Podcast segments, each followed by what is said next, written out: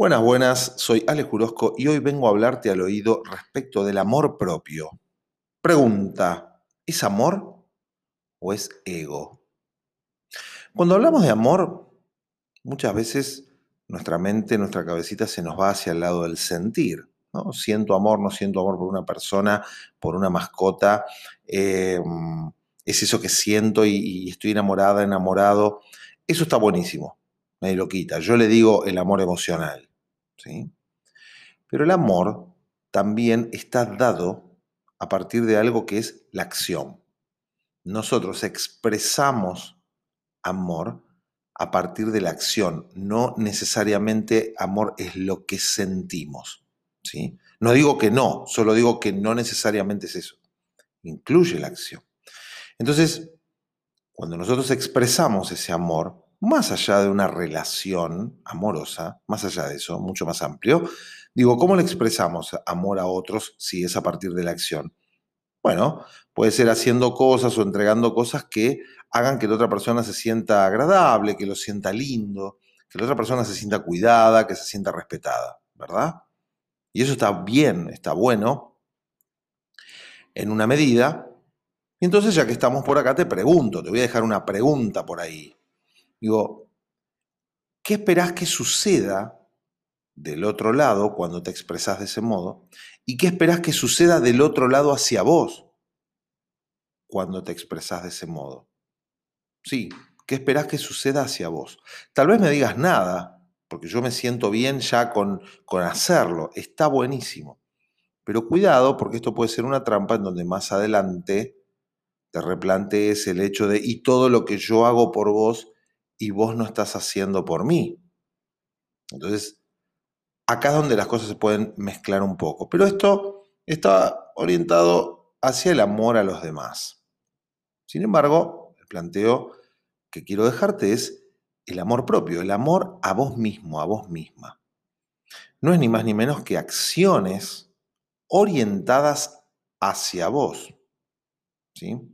En, algún episodio anterior, en el episodio de la culpa, hablamos, hablé un poco de esto de la culpa y si hago cosas por mí, si pongo un límite y si digo no, ¿no? ¿Qué me pasa a mí? ¿Qué le pasa al otro? Así que te recomiendo que lo busques, que lo escuches. Así nos podemos enfocar bien, bien en el amor propio y en el acto del amor propio, que puede ser, por ejemplo, te doy tres. Mimarte, darte mimos. Cuidarte, y protegerte. Miremos el primero, miremos un poquito de cada uno. Mimarte. Hacer cosas que te gustan, que te hacen sentir bien. Y acá vuelve nuevamente esto de, y a mí me hace sentir bien eh, darle a los demás o hacer cosas por los demás.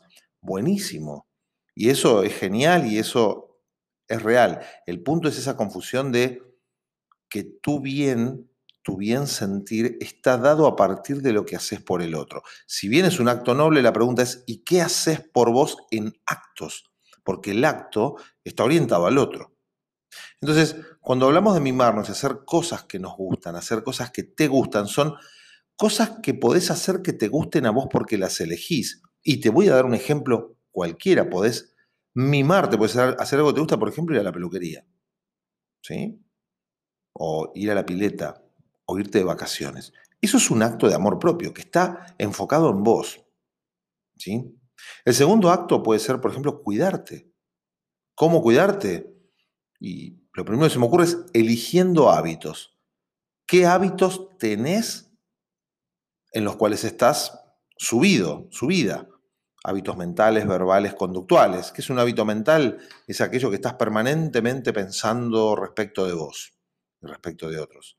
¿Cuál es un hábito verbal? ¿De qué manera estás hablando todo el tiempo acerca de vos? ¿Qué hábito conductual? Y de qué manera te estás alimentando, por ejemplo. ¿Qué estás haciendo en tus tiempos libres?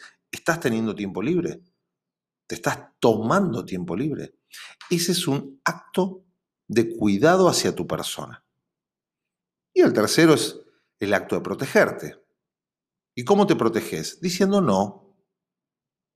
Sí, diciendo no poniendo un límite, pero vamos a decirlo así, diciendo no. Cuando decís que no a otra cosa, te estás diciendo que sí a vos.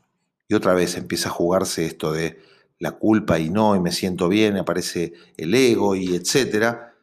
Pero la realidad es que alguien se tiene que ocupar de vos. ¿Cómo? Por ejemplo, retirándote de un lugar, retirándote de una situación, de una relación, de un trabajo. ¿sí?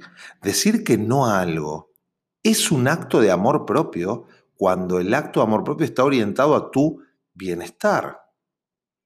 Y entonces me imagino que ya estás pensando diciendo, sí, bueno, pero entonces eso tiene un poco de ego.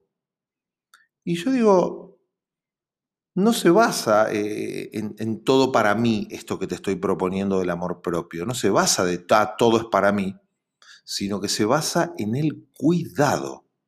No es una cuestión de yo soy más importante que el mundo, sino es una cuestión de esto que está sucediendo no me beneficia o no me hace bien. Por eso no es una cuestión de ego y es una cuestión de amor. ¿sí? Y vos decís, ¿y al resto cómo lo tiene en cuenta? Lo tiene en cuenta a partir de las formas. Lo tiene en cuenta a partir de que sí pongo un límite, de que sí respeto porque me respeto. ¿Sí? Y si yo estoy bien, si vos estás bien, entonces estás bien para tus relaciones. Pues es una trampa esto de, y no, bueno, es un acto, sí, me protejo, digo no, pero el otro se siente mal. ¿Y vos? porque a alguno de los dos le va a suceder. ¿Sí? Entonces, ahí es donde vos tenés que elegir. ¿Te ocupás de vos a costa del otro y que el otro se haga cargo de lo que le pasa? ¿O te ocupás del otro a costa de tu propia frustración? Y a esto súmale frustración, más frustración, más frustración.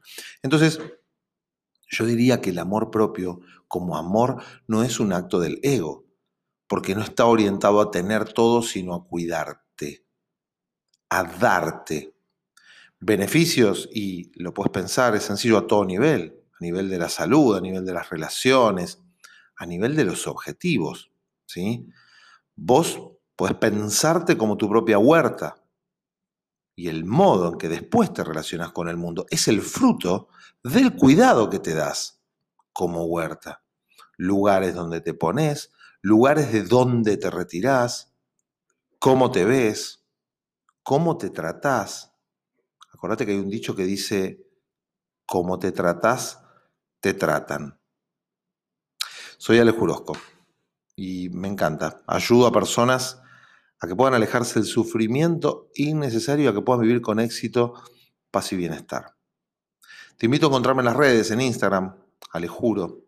Ahí publico material y podés encontrar diferentes elementos que te pueden servir para ir creciendo y ganando autonomía. Nos escuchamos la próxima.